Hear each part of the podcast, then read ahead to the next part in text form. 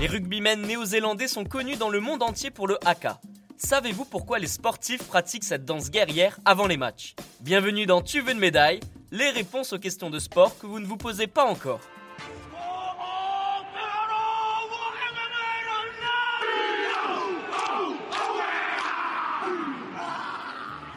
Lorsque le haka commence, un frisson parcourt les spectateurs, les joueurs et les téléspectateurs. Le temps s'arrête pendant la durée de cette danse guerrière. Les regards des joueurs néo-zélandais sont rivés sur l'adversaire, déterminés, presque effrayants. Le bruit des mains claquant sur les cuisses et les bras résonne dans le stade. Cette chorégraphie est réalisée à la perfection, comme si l'on avait oublié qu'on était ici pour un match. Pour comprendre pourquoi le haka est pratiqué, il faut revenir en 1888. D'après la fédération néo-zélandaise, le haka est réalisé par les rugbymen depuis cette année-là. Cette danse guerrière est un rituel pratiqué par les Maoris.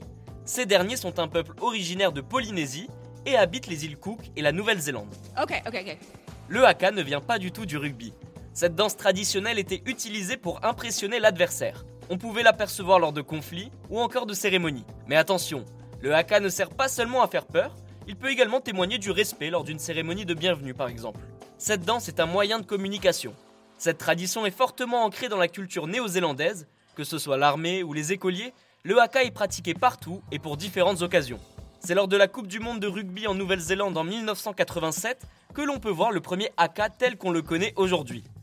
Depuis cette date, cette danse pratiquée avant le coup d'envoi et après les hymnes nationaux a offert de grands moments. Par exemple, l'équipe de France menée par Sébastien Chabal n'avait pas hésité à s'avancer pour se retrouver nez à nez face aux All Blacks lors du haka. Une façon de montrer que les Bleus n'avaient pas peur.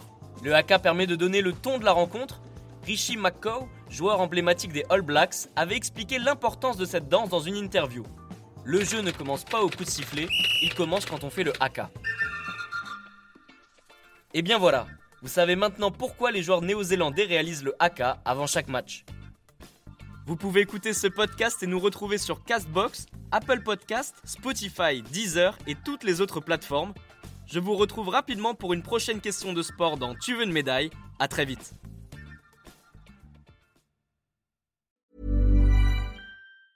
Even when we're on a budget, we still deserve nice things.